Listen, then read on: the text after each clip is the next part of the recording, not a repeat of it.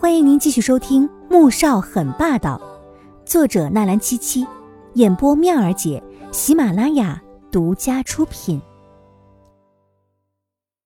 第十六集，穆老太太哑口无言，脸色也更加不好看了。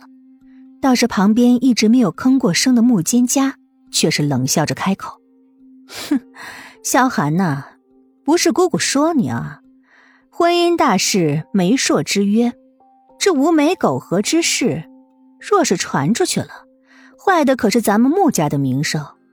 更别说圆圆对你一片痴心，就算是你为了当穆氏的掌权人而娶妻，也该娶圆圆才是啊！怎么就随便在外面逮着一只猫猫狗狗，就说是咱们穆家未来的女主人呢？你这也太草率了吧！这话可真是尖酸又刻薄，字里字外都充满了讽刺。就连季如锦这么温和的性子也忍不住了，张嘴就要反驳。只不过话还没出口，便听到穆萧寒一声轻轻的低笑。在这凝重的大厅里，这抹笑声显得格外的突兀，却又该死的好听。小姑这是说自己吗？不过小姑父若是听到了，怕是要伤心了。这话一出，穆蒹葭脸上的冷意瞬间变成了怒意翻涌。穆萧寒，你还有没有长有尊卑了？我是你姑姑，你竟然为了这么一个女人，敢这样子跟我说话？季如锦猛地看向了穆萧寒，神色复杂莫名。他竟然为了他和家人起了争执。小姑，难道我说错什么了吗？咱们家可没有只许州官放火。不许百姓点灯的规矩吧。再说了，现在都什么时代了？有的女人可以和四五个男人苟合，我和阿锦只是情到浓处，情不自禁罢了，怎就变成了无媒苟合？更何况，阿锦是人，是我心爱的女人，不是什么猫猫狗狗。穆萧寒并不将穆蒹葭的怒意放在眼中，声音不徐不急，情话酥骨，威胁也是不动声色。穆蒹葭脸色立时变得难看至极，看向穆萧寒的眼神顿时充满了敌意和怒火，却又不能发作。季如锦却是想死的心都有了。什么叫做情到浓时难自禁？他还没这么豪放的好吗？可是韩哥哥，你你不是说你不能不能那个的吗？你和他又怎么可能能行夫妻之事呢？旁边江圆圆已经快要哭出来了，咬着唇，一副楚楚可怜，像是被人始乱终弃般的委屈。季如锦也愣住了，是啊，他不是脚不方便吗？还能做那个？哼，这谎言要被拆穿了吧？看他接下来要怎么圆。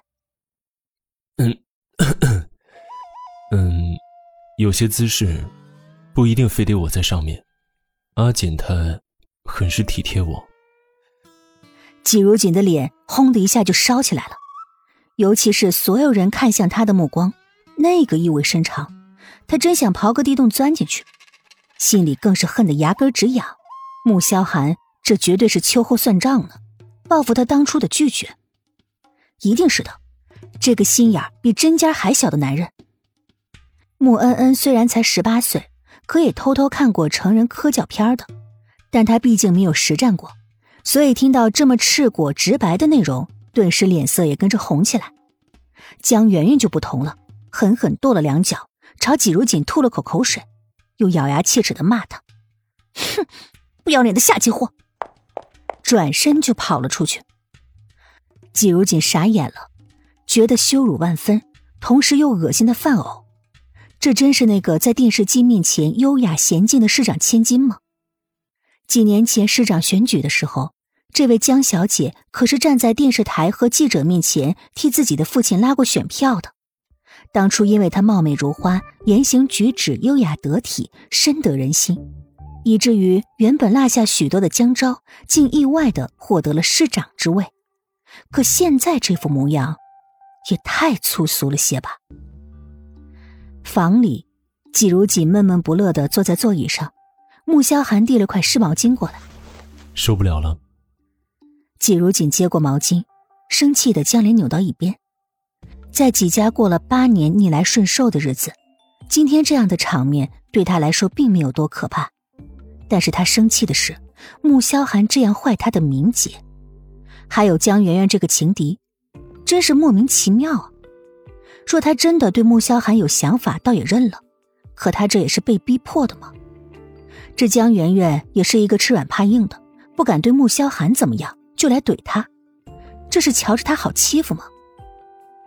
越想他就越生气，胡乱的擦了一通，又重重的将毛巾放在了桌子上。穆萧寒倒是有些意外，没想到看着绵软的笨女人竟然也会生气。等会儿就要下去吃饭了，你什么话也不用说就好。这种时候，他对穆家一无所知，只会说多错多，索性什么都不说不做了，坏人由他来当就行了。不管怎样。总要护他周全的。本集播讲完毕，感谢您的收听。